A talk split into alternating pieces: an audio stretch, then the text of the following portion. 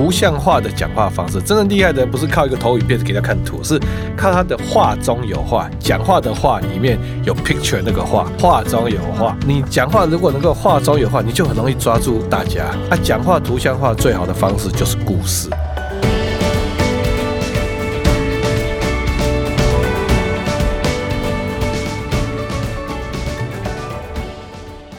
大家好，欢迎来到这个礼拜的哈佛人物面对面单元。那这一周的主题呢，我们是来分享说故事的能力啊，说个好故事啊，提升你的领导力。那所以，我们人物面对面，当然也就要邀请这个领域的大师级人物哈，来到我们的节目现场。那今天呢，我们的录音室呢，真的来了一个重量级的贵宾，这个就是啊，以台大电机系的呃知名教授，也是 Pagamo 创办人哈，一个游戏的学习平台，应该讲游戏化的学习。平台哈，Pagamo 的创办人叶秉成叶教授叶老师好，哎，玛丽姐好，各位听众朋友大家好，好，那我是不是叫你 Benson 比较那个啊？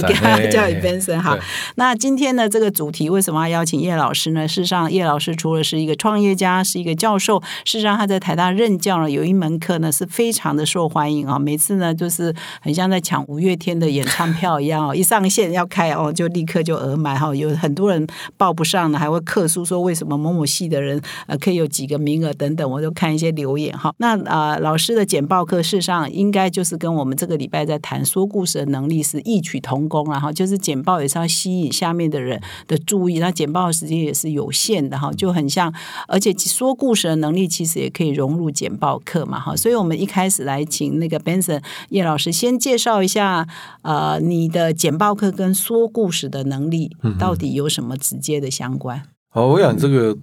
开这个简报课其实是十三年前开的了哈，就说那时候为什么开这个课，是因为我在两千零五年那时候拿到密西根大学博士，可是我在拿到博士之前，我一直有在帮密西根大学我们系上开课，好，所以我同时间边念博士边当系上的讲师。那我在教课的时候，我就觉得说，哎，因为我们那个学期末都要美国的学，我们那学期末学生要要求要做专题报告嘛，然后我本来就想说啊，美国的学生应该都蛮会。蛮表达能力蛮好的哈，你有时候学期末上台报告，九成的人讲的很好，我也不会意外。可是那一次，哦，我就很震撼，因为是每一个人都讲的很好，哦，每个人都讲的好，而且那个每一个 PowerPoint 那个投影片做的很那个之精美，就好像那个公司的 DM 那种程度的，你知道吗？每一页都像 DM 一样，我就想说，哇，啊，每一个都这样，那一定有鬼哦。如果九成也就算了，每个都这样，那我就下课我就找一个比较熟一个学生叫 Steven，我说，哎，Steven。哎，你们怎么哇？这个这个 PowerPoint 然后 presentation 做这么厉害？他就跟我讲说：“哎，Benson，我们就有个必修课专门在教这个啊。”好，然后我在讲说：“哦，阿密西根大学这个就我我母校是在美国是很很，我密西根大学是很好的学校。我想说：哦，这么这个好学校都把这个是当必修，那其他的我就去搜寻一下，那发现美国其他其他的顶尖大学也都是啊，这个课都有一个这样的课在教学生怎么做 presentation 啊。”然后我那时候是第一次才感受到，就是说，哇，这个美国真的是很不简单，这个是他们的必修课。嗯，我们在台湾，你不要讲必修课啊，那个时候连选修课，说连大学有开这样的课都没有。然后我就觉得说，回顾我自己的这个成长的过程，在求学的历程，这个是一直来都没有被训练的能力。哦，那所以我那时候第一次感受到说，这个我们台湾的年轻人在啊全球化的时代，我们在跟人家竞争，其实。最缺的就是这种软实力，光表达力就有问题嘛。所以，所以那时候我回台大的时候，台大哦，出来毕业拿到博士学位，台大给我教职 offer 的时候，我回我我第一个想法就是说，我我回台大的话，我我一定要开这样的课，好，我一定要把台湾的学生这方面能力把它 build up 起来。所以我就回来，然后十三年前就是，其实我回来没有马上开这个课，因为我会发现这课很难教，嗯，很难教，就是说。这课我一开始因为刚回来到台大电机系，就叫我教一些其他，还又会叫我安排一些电机啊一些工专业领域教教这个课啊。我没有，我一开始那课还没开完之前，我没有办法开我另外像简报课这个我真的想开的课。嗯。可是我在啊，但是我的课还是一般的电机系的课，我还是会有期末的报告嘛，所以我就是也是会跟学生讲一些简报的一些概念啊什么哈。然后比如说我我就跟他们讲说，哦那个。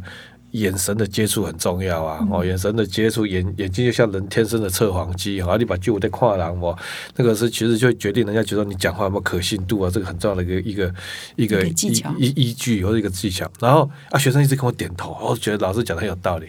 啊，学期末。看他们上台报告，啊，每一个都还在眼睛在看投影幕，你知道吗？就一直看投影幕，盯着投影幕，然后啊，不然就最扯是有些人一直眼睛在看电脑荧幕，然后手比的电脑荧幕，说这个点从 X 到 Y，啊，人家在下面的根本不知道他在干什么，真的。所以我后来那时候第一次感受到说，哇，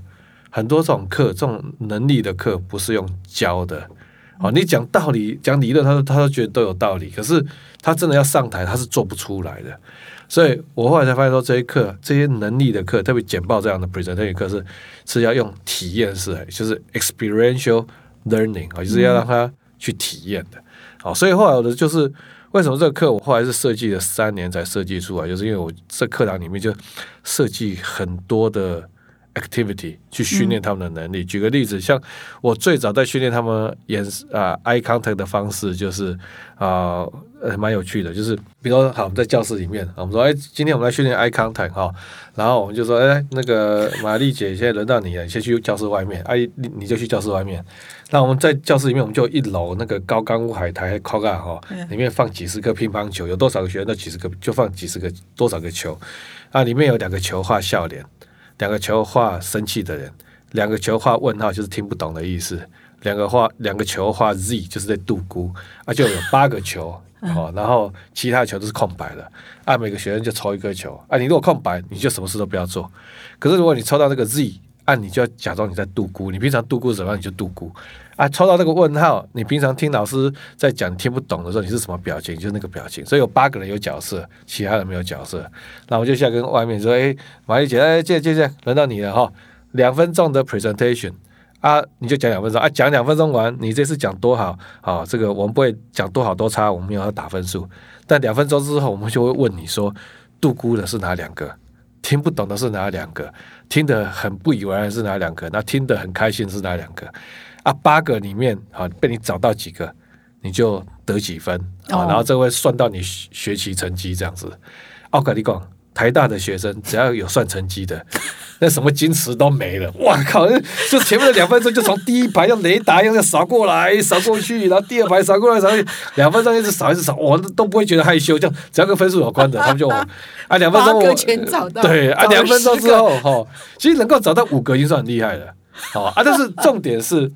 他这样做过一次之后，我们学习当中做过一次这样的事情之后，他之后再上台报告，那眼神。都不敢跟，就就不是问题，就不会怕跟别人接触了。因为他要找的时候，必须看人家的眼神。对啊，对啊，对啊，而而且他已经经历过那种哦，从头扫过来、扫过去、扫过来、扫过去的时候，然后按你平常的 presentation，他其实就还好。然后我们我也很很猛，我们有很多，比如说举个例子，我们还要在训练他们怎么样把话讲的精准。嗯，怎么训练？好，那所以那时候我设计的 activity 是我是。这个其实就在我的简报课，我现在在做线上课程里面也有做类似的这样一个练习，就是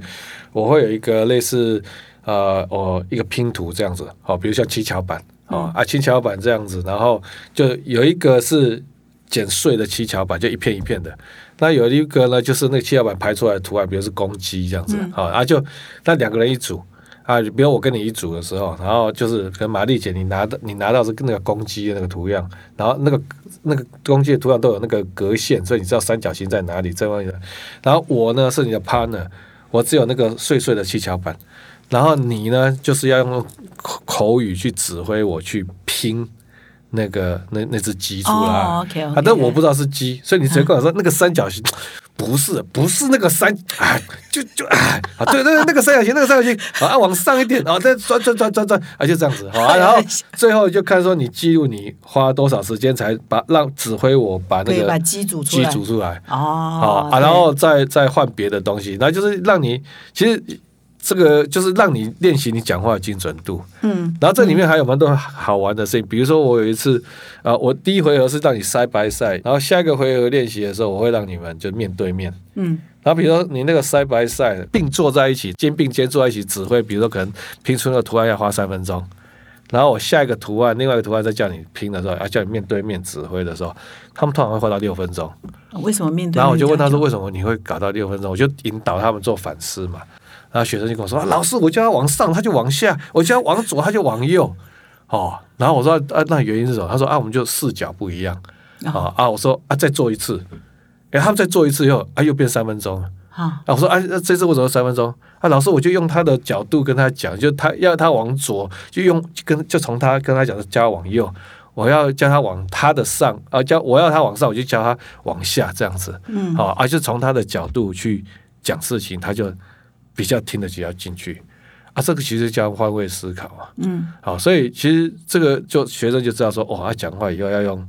用对方的角度。啊，我还有很多变形很好玩，我就觉得教学很好玩，就是像这种七巧板本来就是彩色的嘛，对。嗯然后我下一个版本是更厉害，我还给他戴一个那个红色的那个玻璃眼和玻璃纸做那种那种眼镜，所以本来那个颜色全部都换都变了，比如说本来的黄色变成橘色，嗯。啊，本来的蓝色变成紫色这样子。然后但是那个那个就指挥人戴眼镜。啊，没有指挥人没有戴眼镜，被指挥人没有戴眼镜，然后。然后指挥人在讲那个也是说，呃，紫色三角形，就是就是，啊，那被被指挥了，就是不知道他是在紫，色，对，然后后来他们就知道说，如果人家戴着有色眼镜，好，人家戴着有的，人家本来他在那个立场就有 bias 的时候，他在跟你讲很多事情，其实会跟你的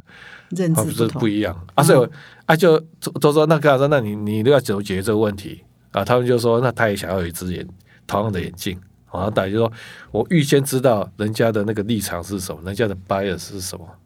那我我我他在讲的时候，我就比较知道，嗯这个事情的原貌是什么。哦，所以我觉得这个就是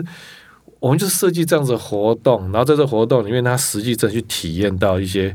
简报的一些重要的精神跟概念。好，然后他们就是真的是体验过之后，那就是变成是一个身体的记忆。嗯，好，而不是只是哦大脑听说哦很有道理很有道理，可是他身体就做不出来。所以啊薛老师的这个简报课的话，嗯它是有。有几种不同的体验训练啊，比如 eye contact 是一种训练，画精准是一共有几种体验的训练？哦，很多呢，真的很多呢，那个讲不完的。最疯狂的，讲全全班最疯狂的那我？我的那个最疯狂就是我们的企，呃我我觉得我们做很多很疯狂的事情啊。那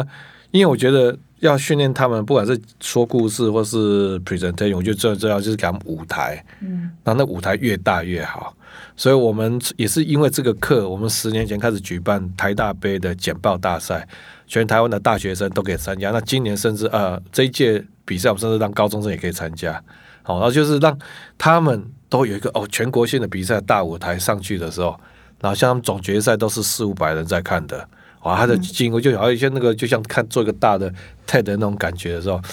他们其实就不会害怕，好不会害怕。然后另外我也帮他们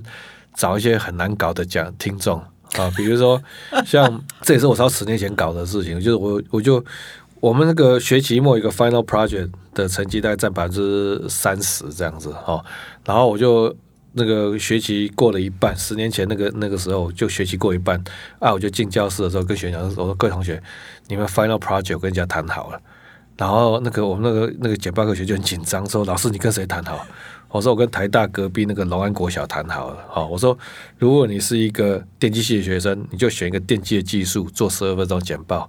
那如果是土木系的学生，就选个土木的技术做十分钟简报。两个学生一组，我把你送进去一个小学五六年级班的早自习，两个人一组，你讲十二分钟讲完话，另外一个讲十二分钟，讲完我们当场叫小学生投票，说今天谁讲的比较好，好、然后你讲三个回合，要看你收集到多少票，我们就有个公式，直接换算成你 final project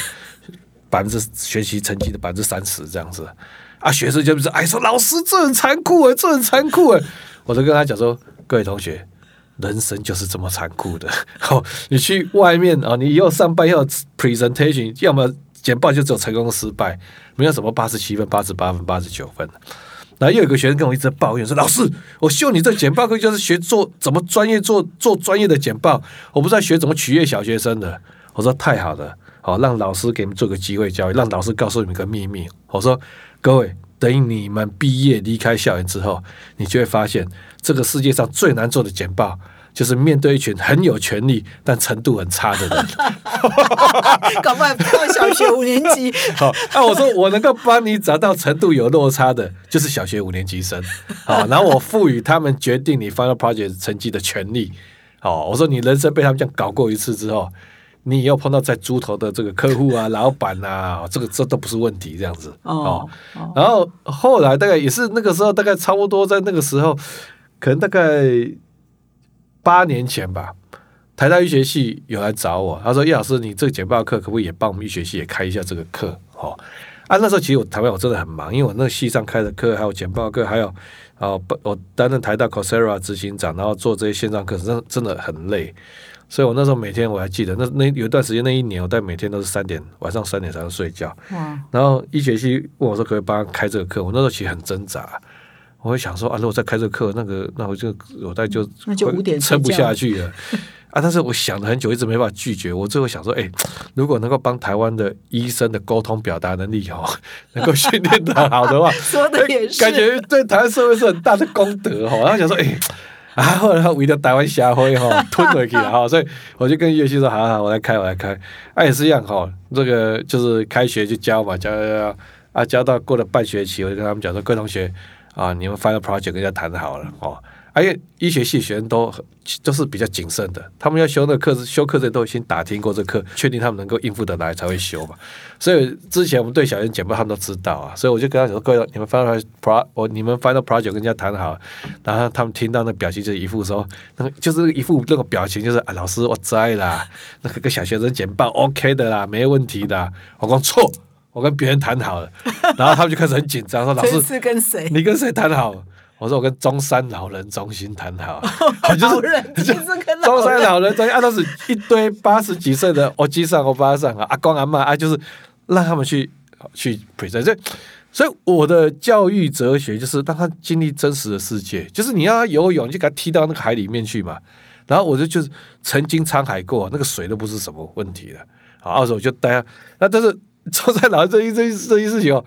其实我自己也是有一点吓到，因为。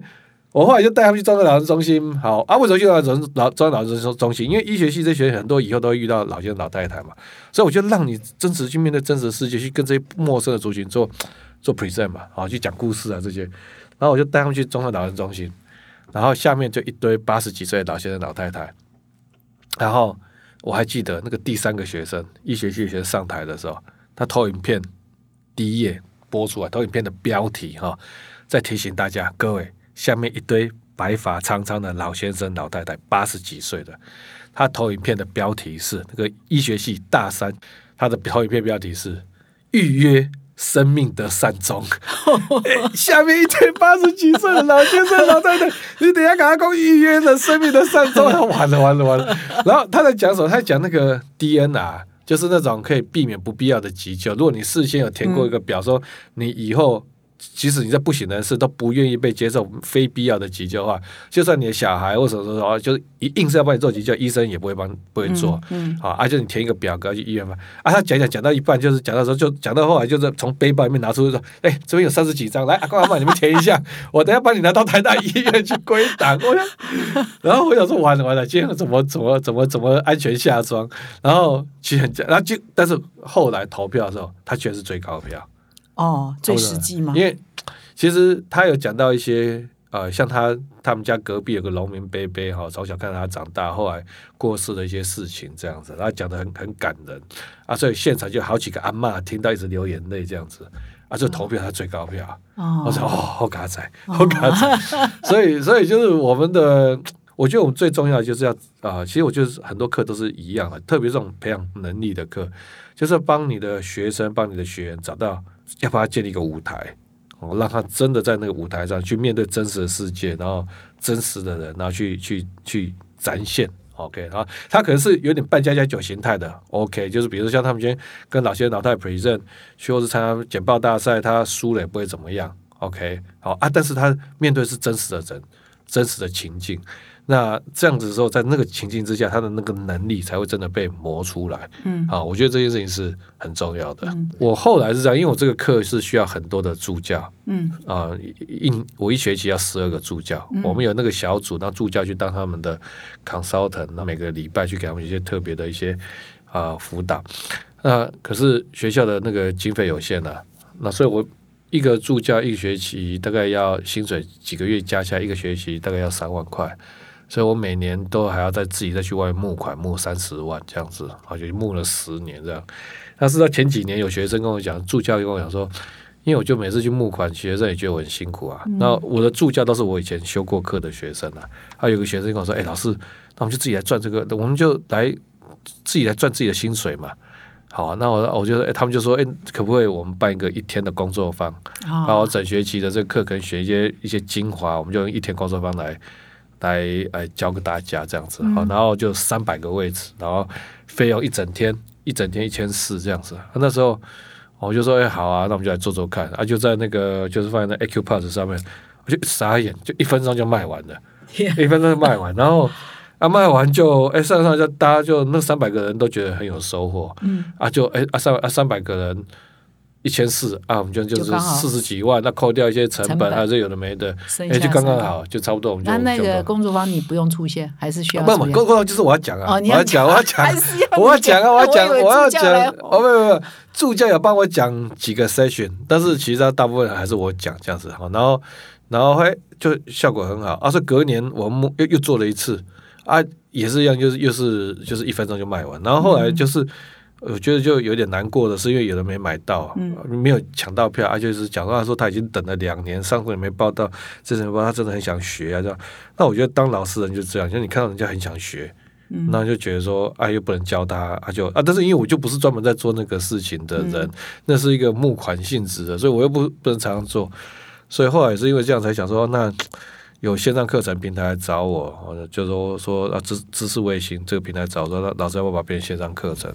我想说，好吧，那如果这件事情对大家都这么是有帮助，就把它做成线上课程这样子，哦，所以就做了一个这个叶秉成的简报必修课这个线上课程，然后也还蛮不错的，就是现在呃大概上线到现在，其实也卖了，也算是破他那个记录了。我们现在已经卖大概快一万五千人的一个线上课程这样。那老师，我再再请教一个问题，就是说，你刚刚特别提到那个那个台大医学系的学生啊，去去中山老人院然后去分享，结果他。一开始讲的这个你会吓到，可是后来他却最感动人。这个是不是我们在谈简报课也好，在谈说故事也好，真诚啊，就是说你说的是一个真诚，而不是说哗众取宠啊，或者是虚构，听起来很华丽，可事实上一点都不真实或真诚。是不是真诚这件事情也是简报也好，说故事也好，一个很关键，因为这个学生可能真的很真诚嘛。我我我觉得这个马丽姐这讲的是个关键，就是说 故事哈，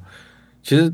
大家都会讲，都会讲，都故事。从小我们都常听到大爸爸妈妈也在讲故事，啊，都在讲故事。那到底故事的用故事来做表达，它的魅力在哪里？我觉得有几件事情就是跟大家分享，就是说，其实你知道，我们很多人哈，我们都讲说，现在你跟大家讲说，做这个投影片 presentation PowerPoint 投影片要做要放越多图越好，不要放很多的字。我想大家都有这样的 sense，有这样概念，对不对？哈，可是真正的高手。好，真的高手不是投影片在放图，真正的高手是他没有投影片，他可以讲到 让你觉得哦很有趣。啊，就是其实就说故事，就像我们刚才前面讲这些事情，其实很多都是故事嘛。嗯，其实讲话图像化的讲话方式，真正厉害的人不是靠一个投影片给他看图，是靠他的话中有话，讲话的话里面有 picture 那个话，话中有画面的话，哎，画面的话，那你讲话如果能够话中有话，你就很容易抓住。大家啊，讲话图像化最好的方式就是故事哦，因为你故事会有情境，会有人物，那这些，那所以故事是最容易打动人的一种叙事方式。嗯，可是故事当然还是有讲的好跟讲的不好的嗯的差别嘛。好，比如说这个呃，同样一件事情，如果讲的好的人，哦，那比如说我在简报课里面，我才会跟学生去，比如举一个例子，讲说啊，你去这个麦当劳买早餐。啊，他那个机器坏掉了，松饼没有卖，这是一个事情。嗯，啊，如果这个事情你只是这样讲说啊，我去买早餐，松饼机坏掉没办法卖，这个事情根本一点就没有什么意思嘛。所以我常常在讲说，讲一个好故事，就是你是拿一个 fact 一个事件，但是你还要去做加工，有点像食品加工业。嗯，你要加工，你你要你要有前菜，OK 哦，然后你要有主菜，然后你还有配料。好，然后你还要这个就佐料了啊，这些等等啊，这些东西都要有，您的故事才会精彩。好啊，什么意思啊？我举个例子，就是说，比如说讲故事，我觉得一个很重要一件事，前菜是什么？前菜就是你要先做一个背景的衬，背景的烘衬托啊。通常你有一个背景，你如果只是就把这个事情事实丢出来，黑博艺术。好，所以你要一个背景。那这些背景是，比如说举例讲，你看所有的武侠小说，对不对？一开始一定是。那那个主角家已经被灭门，对不对？哦 啊，对，哈利波特也是类似这个样子，然后被然后不能挑剔，对啊 啊，因为啊这样子的话，他才会有那个，你就觉得说，你就开始同情他，就是他是很可怜的，他是一个 underdog。对不对？哈，然后，然后你会会想要支持他，那你想要看到他这个呃，就是翻身，嗯，哦，就是谷底翻身，哈，我们都喜欢丑小鸭变天鹅这种这种故事，这样子，哈，所以一开始都会有一个背景衬托，这个事情很重要，对不对？哈，然后再来就是，就是开始就就当是故事的主体啊，嗯，好，啊，这个故事的主体有的时候是这样，就是你都只讲一个事情，这没有意思，有时候故事的主体是一个要应变呐，就就是通常就一个变。好，一个因为发生一个什么事情，然后主主角为了要去应变，嗯，他又做了一些努力去克服了那个困难嘛，对不对？哈，啊，可是哎，可是那就就但是突然又发生什么变故，好啊，他又再去怎么样去应变应变这样，所以这就变应交替，啊，啊，这个故事到底是变应，但你这个变应到底要多少变应，这个就是就是但也跟你时间有关嘛，嗯，如果你讲故事只有三分钟，然后你就好，他出了十个大变化。这个这个这太夸张，故事太复杂，对，好像时间多长，你大概只能有几个变应的交替，那个大概你就是抓一下这样子，对哈。但是我刚才讲说还有佐料，佐料是什么？佐料我认为那就是很多人讲故事所欠缺的，哦，就是你故故事要打动的，其实有点像刚才玛丽讲的，玛丽姐讲那个事情，就是情绪，就那个主角在遇到这个事情的时候，他的情绪是什么？他的感受是什么？你如果只是讲说他做这件事情，大家没有 feel 嘛？你如果说啊，他碰到这个事情，哇，他内心多么的悲愤，他的怎么样怎么样？你也能够把那个情绪描述出来，大家才能够进入到那个情那个人的心理的状态，按你打动他的机会就更大。嗯，好，而且通常你这个情绪描述更，然后啊，在第四个，我觉得最重要，第四个就是那个甜点了哈。那这个甜点其实很多时候其实是个重点，就是我们要植入性行销的。的东西，嗯，因为通常就是讲那个故事哦，你故事给他讲的，大家哦觉得很好听，然后大家的感性面就是已经被你弄得哦，就是真的是很被故事打动啊。这时候你就自入性行销，你的你要讲的一些一些观点理论，嗯，哦这些哦，那这样大家就会觉得说哦啊，你就很容易被你说服，嗯，啊啊，像比如说举个例子，我觉得像这个这个技巧做的很厉害，就是红蓝老师啊，哦，你看红蓝老师通常都是一个。故事嘛，啊，故事完以后啊，再再讲他的所以，他有他的一些论述嘛。哦，哈。哎，你知道，通常是这样，故事讲得好，你的理、你的感性的那个时候，听众读者的感性比较强。嗯。啊，这个时候理性比较弱。哦。所以理性比较弱的时候，你这个时候自入性形象，你要给他的一些观念或者什么时候，他就他就比较容易被。被掰硬，被掰硬，被掰硬。哎，如果他从头到尾都是在一个很理性的状态，是很防备的状态，你跟他讲，他讲，哎，你这个是不是在干嘛？哎，你这个是不是想要怎么样？哈，想要推销或怎么样？但是如果你前面这个感性，然后让他哎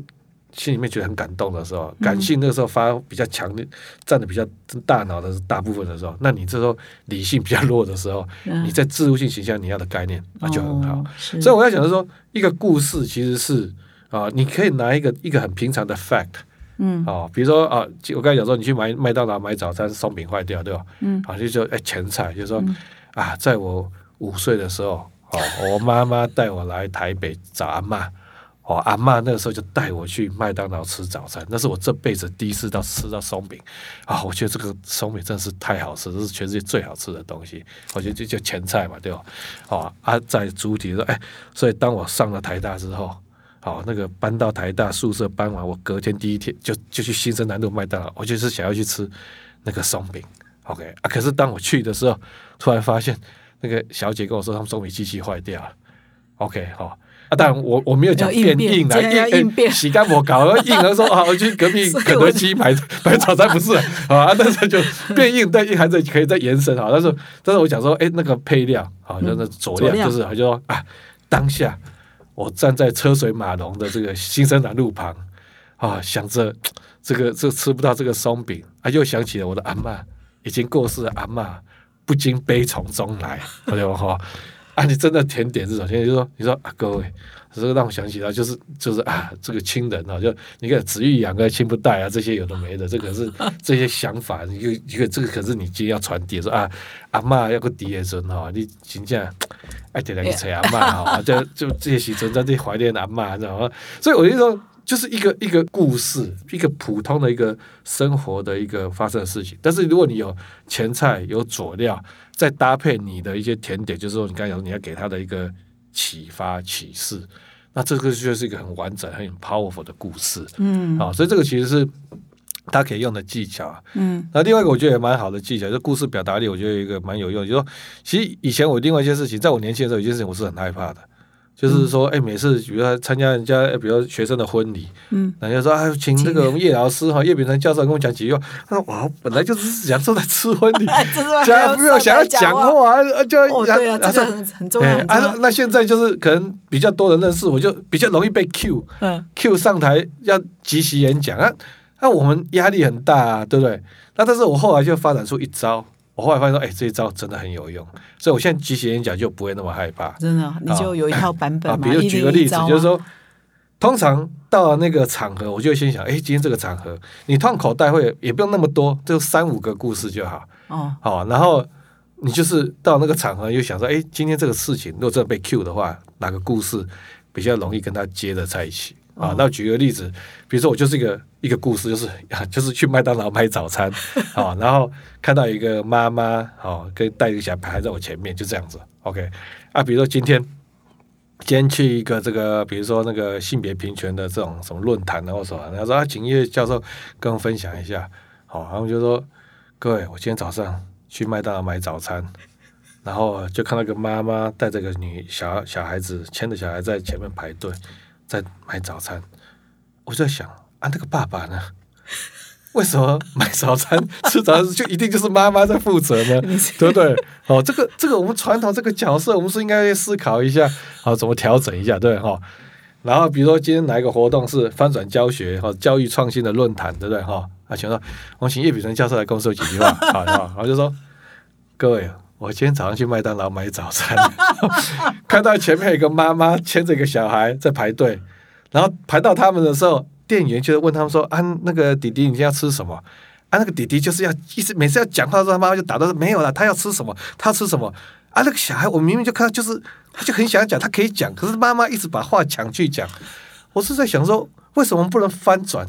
这件事情呢？为什么不能让孩子有更多的主动性、主体性去做这些事情呢？对不对？好，哎，你看，就是一个麦当劳买早餐的故事，我们可以套在好多的事情上面，套不同的结论，对不对？那就很好用啊，真的很好用。所以你的口袋里面只要有三到五个很精彩的故事。然后你就可以搭配，就每天到这个哎这场合，我用哪个故事跟这个比较有机会搭到跟他有关的结论？结婚的也可以吗？婚礼也可以啊，你说也可以啊，就 就就这个就说啊说，但是这跟刚才那个性别平平权有点打到，我就说 啊，我今天去麦当劳买早餐，对不对？哈，然后我看到那个我妈妈牵那个小孩哦，在这个。在煮在在排队在排队，然后然后啊，孩子就马上说啊，那爸呢？爸呢？好啊，马上就说啊，爸今天去做去哪里工作啊？很辛苦的样，然后就觉得哎，一个家庭就是这个样子哦 就是大大家啊，大家在各自的岗，在各自呃的的位置上来做在一起，就是。在 在扮演自己的角色这样子哈，所以从今天开始，从今天这节目播出之后，全台湾充满了麦当劳排队买早餐的故事。哎呦，所以老公这个事情，所以这这这就很好用啊，真好用。所以啊，这个我说真的，你只要口袋里面有三到五个故事就够了。嗯，你三到五个故事啊，很多场合三到五个故事，哪一个故事跟这今天这场合比较有机会接在一起的？所以现在，那你每次都是讲麦当劳拍早餐吗？没，麦当劳摆早餐这个这个现在就比较少讲了，因为我已经在简报课里面讲过讲过教这个事情，然后所以就大家讲。他说，过底下公麦当劳讲 早餐，这都是叶老师的学生。对，我这几年在创业，在募资嘛。对你，你的创业，我正要问一个问题，就是创业，我们做简报也都是在讲故事啊。是，好故事，特别就是说，哎，我们在做这些事情，我们帮助了哪些，帮助了孩子，那孩子的效果是怎么样子，或者孩子写信给我们，或老师写信给我，就这些故事，其实会让人家真的感受看到说，因为你你这些募资简报，你给给一堆数字，一直跟他一直跟他说，哇，你这个东西多好，你这营收多好，你这个帮助大家，这这个当然也很重要。但是我觉得这个临门一脚的其实是这故事，其实也很重要。嗯，好，因为就是我刚才讲，你就是要让他感觉到说，哎，他投资像我们在做社会企业，特别是社会企业，NPO 公益的这一块，故事真的是非常非常重要。哎，老师，我在你，我待会会问你这个问题，但是我先问你一个问题，就是说，像你是电机系毕业的哈，电机博士，然后。你怎么开发出这些说故事的技巧？你是都是自己研发这些方法，或者是你刚刚说身边都要几个故事啊？那那这都是自己想的吗？还是说你你你怎么去收集这些故事？以及说说好故事要背景啊、应变啊、佐料、甜点，这些都是你自己开发出来的的心得吗？那你是怎么做的呢？其实我觉得大家常会觉得说啊，你是电机系的教授，那你因为其实像我们在密西根大学教 presentation 的是语言学院的教授。啊，但是我是个电机系的教授，那大家会觉得，你你你电机系教授在教 presentation 啊，这个哎，你是怎么练出来这一套？其实大家可能看我们的角色是电机系的教授，但你从另外一个角度来看，是我是一个从两千年教书教到现在已经教二十二年的老师，那教课不好教啊。哦，像台大学生有很多，但他们的都是能力很好、很聪明、很理性。你在教的东西，你你要能够打动他。嗯，让他很愿意听，很愿意学，嗯，这是很不简单的，很不容易的，这是其实很大的挑战啊。所以对我来讲，其实这二十二年就是每次的上，你那个上课其实就是就是一个 presentation 的一个一个 challenge 啊，嗯，好，所以从刚开始当老师的时候，那你会试方法，说我要到底要怎么去打动这些学生，好，哪些方法哎像效有效果，哎，你如果都一直讲数字，讲讲这些很多东西，学生就。就是，但他还是学，着，但是他那个学习的，就是这个上课没反应，就很低落，就是他的情绪，然后这，就是他就是士气会比较低落。对，那你怎么样？哎，你发现说用什么方式可以让他比较听得进去？哦，你如果你的题目、你的问题是有个用用用一个故事来包装的，好，还有你这个这个讲这个小明小美啊，比如说有的没的这些事情啊，就比如像我在教几率。我在教几率的时候，几率他觉得几率 f of x f y 这种东西对。啊，我们在讲条件几率的时候，我就讲，通常大家谈这些谈信息啊，哎呀，这个什么 A 事件发生的情况下，B 事件的几率什么啊，哎哎，probability B given A 什么什么 啊，我我就会跟他们讲一些什么，我说我就不是这样讲，我就讲到各位，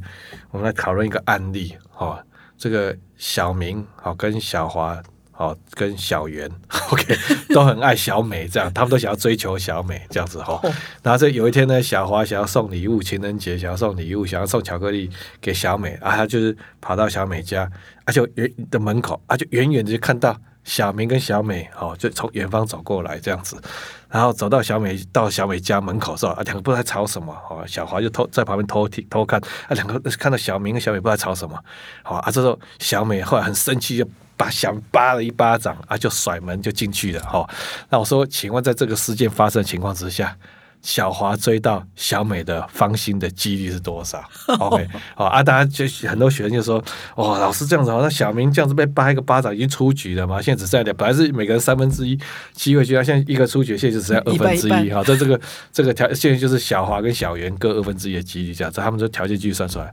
好，然后就说啊，好，看前面条件几率你们学的还蛮不错哈。但是各位，我跟各位讲，真实的人生不是这样子。真实的人生，我看小华跟小圆应该是已经没有机会了。OK，就是就是小美一个小美发展到小美个巴巴掌啊，我这个里面这个爱恨情仇，这个已经我看小华小圆已经没机会了这样子啊。那你说，哎，学生这样听这个事情，他就会。活过来，你知道意思？他会觉得说，哎，这个他学这个东西是跟真实世界连接，有机会可以连接的，嗯，不是只是数学式子，嗯，好，那他就会表，所以对我来讲，就是说我其实是在一个从以前在教课，就是在这种很很生硬的东西里面，我要怎么样去把它让学生愿意听，或者哎呦听得有兴趣，而且这时候学得好，我就要试很多的方法。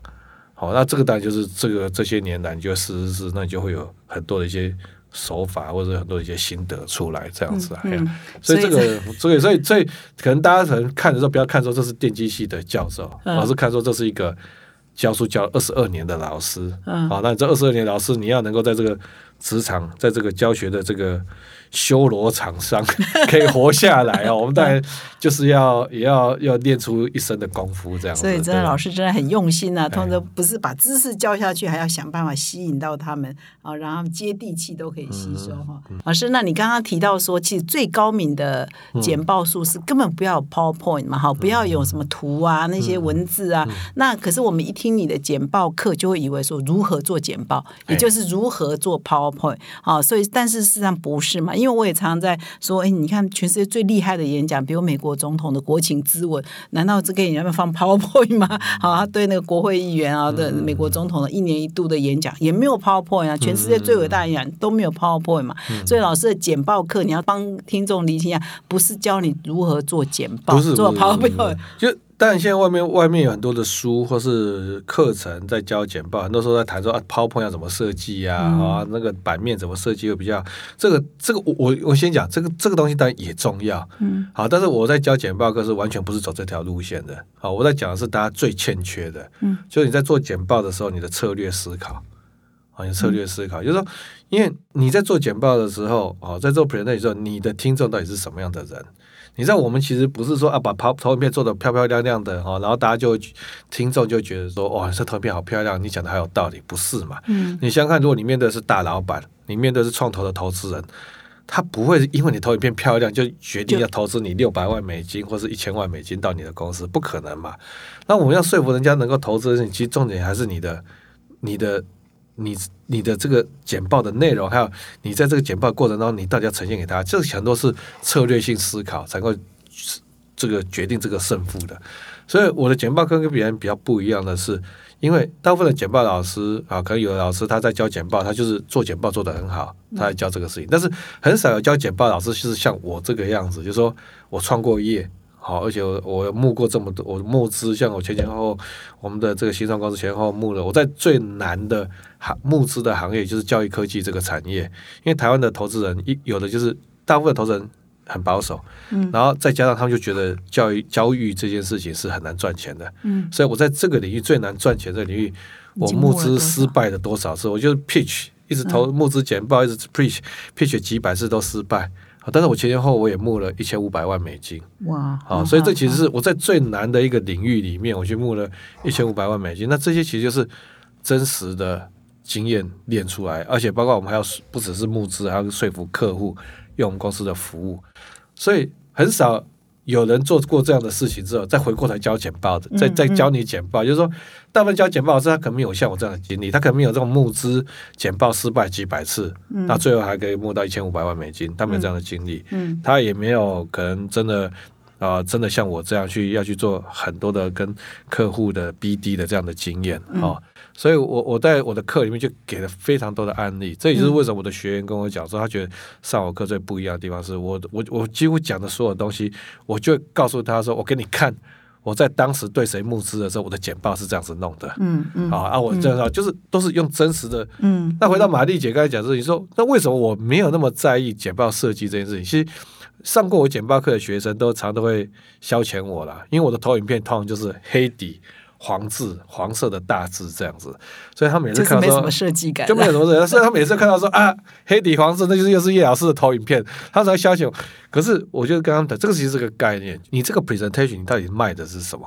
你卖的是投影片，还是卖你这个人？好，一般来讲，像我们在创业的时候，很多创业你在募资的时候，其实投资人说在投是在投你这个人，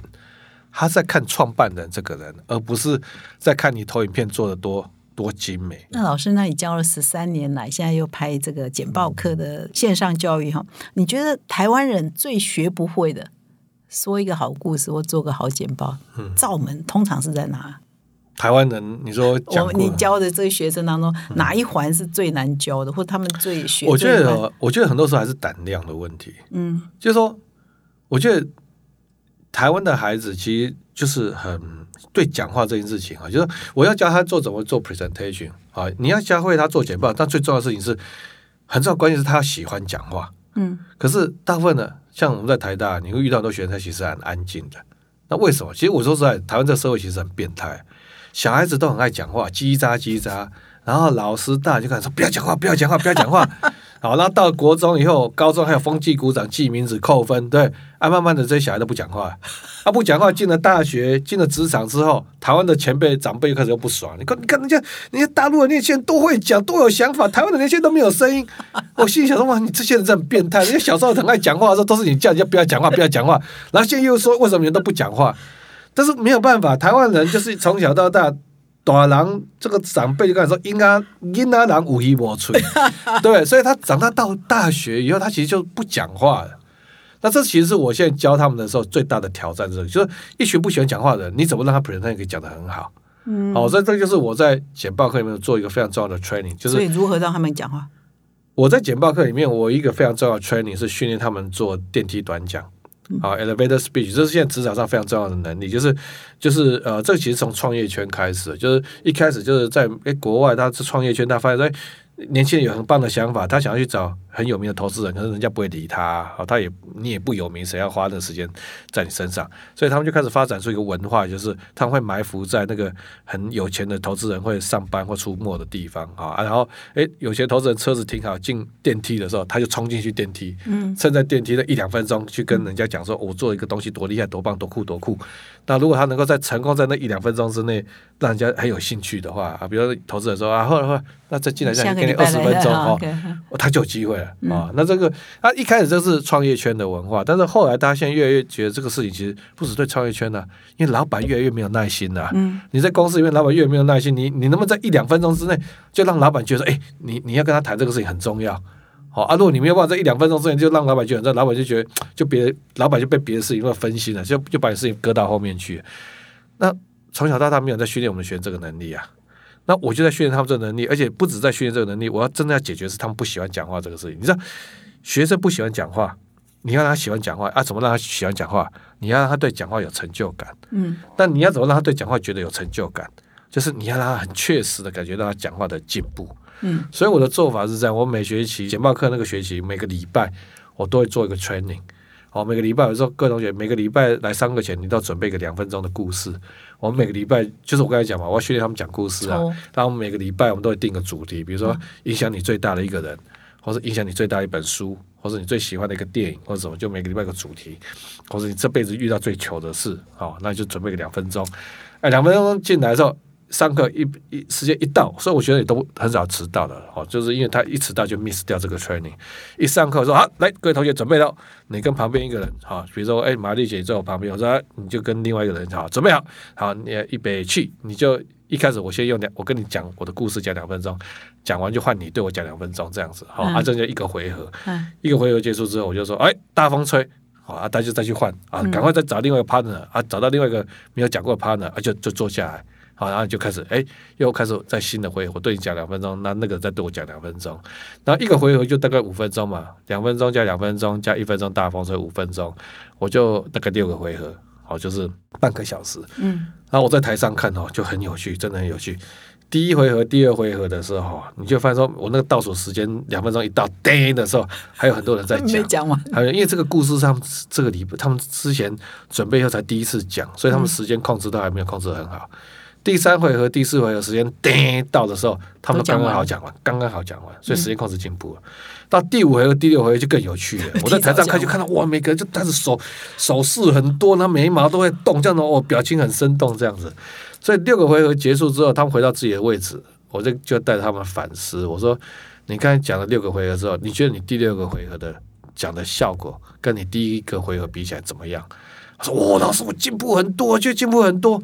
他讲六个回绝对进步很多，嗯，然后他就很确实的感觉到自己，他一开始讲觉得讲话是有趣的，因为他感觉到感受到自己讲话很明确的进步，他就觉得很有成就感，就开始对觉得讲话很有趣，嗯，那我这样十二个礼拜这样十几个礼拜做下来以后，他们就开始。喜欢讲话，嗯，好，然后就是甚至也有学生学期末的时候跟我讲，老师，我跟你讲哦，我现在发现我在路上跟人家搭讪的功力变得很强啊。为什么？因为他口袋我已经帮他准备好的十八个、十几个故事啊，故事对，他口袋里面十几个故事，他随便都可以拿一个故事来跟人家讲啊。哦，所以这就是你我们很多时候很多人在讲说啊，social，觉得说很害羞啊，隔壁的陌生人也不知道怎么跟他连接，就是靠故事啊。你如果口袋有像我的学生都已经有准备十几个故事，哎，讲这故事他好像对方觉得没有兴趣，或他讲一讲什么，对方讲一个什么话，哎，我觉得他好像跟我哪个故事他会有趣，哎，我就可以有很多钩子去勾啊，啊，勾个哎四五个故事，刚好有一个勾中他了，啊，就可以再谈得很深入啊。嗯，所以这个其实就是我们在训练学生说，怎么让他喜欢讲话啊。这件事情，我觉得是台湾学、台湾的年轻人其实台湾人最欠缺的啦，因为从小一直被骂说他无依无吹，无依无吹，嗯，好，然后所以到后来他到已经失去讲话的兴趣跟自信，嗯，呃，不觉得讲话是有趣的。嗯啊，我们就是要让他开始觉得，哎，讲话是有趣的，有成就感的。那后来他就 OK 了。嗯，哦，一旦他觉得讲话是有趣、有成就感，他就会想要怎么样把它讲得更好，他就会有很有那个 motivation 去把它练好，这样子。我也不知道原来老师花这么多心思来设计你的课程哦。第一次听你讲啊，认识老师这么久哈，哇，今天的采访真是也让我重新认识老师哦。那么刚刚老师呃，我最后就是请老师也回答这个问题，所以顺便为这个节目做个总结，就是你刚刚有说你的呃简报课里头也有教说怎么幽默啊，怎么风趣啊，所以我现在就邀请老师 demo 一下幽默风趣，然后来 给这一期这个如何说好故事做总结。我我我们刚才不是 这一个多钟头已经幽默很久了吗？我已经风趣很久了，就是可以 take away 的甜点。没有，就是我觉得，我我我觉得其实就是一个，通常我在幽默的一种可能的方式，我认为就是啊、呃你故意把它导引到一个很很荒谬的一个结论，好，然后然后然后那就是就是你你可能那个事情的引导会让听众觉得说，哎，他可能会往一个比较震惊的一个角度去想，嗯。但是但是你突然把它弄到一个歪掉的结论，嗯然后大家就觉得是会很荒谬。嗯。比如说我在那个跟老师们早些年我在做这个在谈发展教学的这个这个到处去推广发展教育这个也教学的时候，我一直在谈，因为发展教育其实很重要一件事情，不是老师都不教，这乱乱来。我们在谈的是比较重要一个重点是要增加老师跟学生的对话啊，所以我通常就会给大家跟老师们演讲，就给他看一张照，一张一个图。就是有书，我就问大家说：各位，你知道吗？全世界最古今中外最有名的、最伟大的两个教育家是谁？就是苏格拉底跟孔子嘛。他说我有有一张图，就是苏格拉底跟孔子的两个人的图，然后我就说：各位，你知道他们两个有什么共同点吗？嗯，好啊，大家都会去，然后我说他们两个，然后大都有胡子大家想了一阵子之后，我就说：各位，他们两个共同点就是他们两个胡子都很长。对，胡子。都很长。啊，那大家可能在想说，都在想想到哦，教学他们的共同点了，那我就我就我就就完全歪掉，他们就笑得很开心。然后最后我再跟他讲说，哦，其实不是，他们两个真正的，我认为他们的共同点就是。他们都很爱跟学生拉勒，啊，都很爱拉勒啊！他他大家也觉得很好笑，因为为什么拉就讲到拉勒就是比较生活化，而且我在讲就是说，他们跟学生都做很多对话啊，嗯好，比如说我在讲说，你说各位，你会发现孔子最厉害的地方是什么？我说孔子最厉害的地方就是他最喜欢在学生背后八卦其他的学生，讲其他学生的八卦。对他每次都是跟学生讲，我告诉你谁谁谁怎么样怎么样，我跟你谁谁就是怎么样糟糕，谁谁就是怎么样啊啊！我告诉你谁谁谁就是读书读到只吃一碗饭只喝一碗水，对不对？孔子最喜欢在人家背后八卦人家，八卦学生，对。然后然后他讲一讲，诶。然后你就当事人哦，这种话辗转传到当事人，比如像讲哇，连我读书读到只吃一碗饭，只喝一碗水，老师都知道，哇，就刚心嘛，就感感觉就士为知己的者死嘛。然后颜回对孔子死心塌地啊，对不对？嗯，好啊，所以你看，同样一个事情，你可以用一些把它引导到很不一样的 perspective，就是大家他他想哦，孔子跟苏格拉底的共同特质是什么？那大家就往教育要讲，就说哦没有。就胡子很长，或者说，哎，孔子最厉害是什么？大家可能就讲啊，孔子，然后你你刚才讲到，他其实很喜欢在八卦人家，但是他讲我是讲的没错，他真的很喜欢八卦人家，对哈、嗯那这个事情就会让他感觉到一个他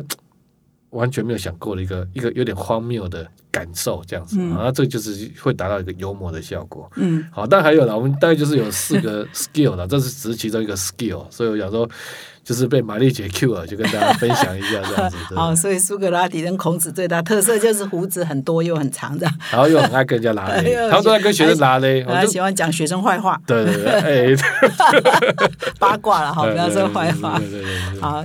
今天非常的高兴呢，邀请到这个叶秉成叶教授 Benson 啊，来到我们的节目的现场，真的度过很愉快的一小时哈。那我也必须说，我认识叶老师很久了，很多年，但是我也知道他的简报课很红，但是到底在红什么哈，或者是老师怎么上课，今天也是我第一次哈有机会听啊，所以我今天也是学习到很多。所以呢，我现在就当下啊结束了要去做一个动作，赶快上线啊！知识卫星哈，买价值一万两千块的叶秉成的简报课哈。然后我相信我们要加入这已经现在已经有一万五六六千人购买了哈，呃，加入这个学习的行列。那今天叶老师给我们最大的启示就是说，简报课不是在教你如何做 PowerPoint，不是技术哦，而是如何表达哈。那表达当中很关键有一个就是说故事了哈。所以叶老师今天只是讲他精华中的冰山一角，还有很多是可以学的哈。赶快来读叶老师的简报课。今天呢，再一次谢谢叶秉成叶老师来到我们的节目现场，也祝福叶老师三个要做的事情：台大的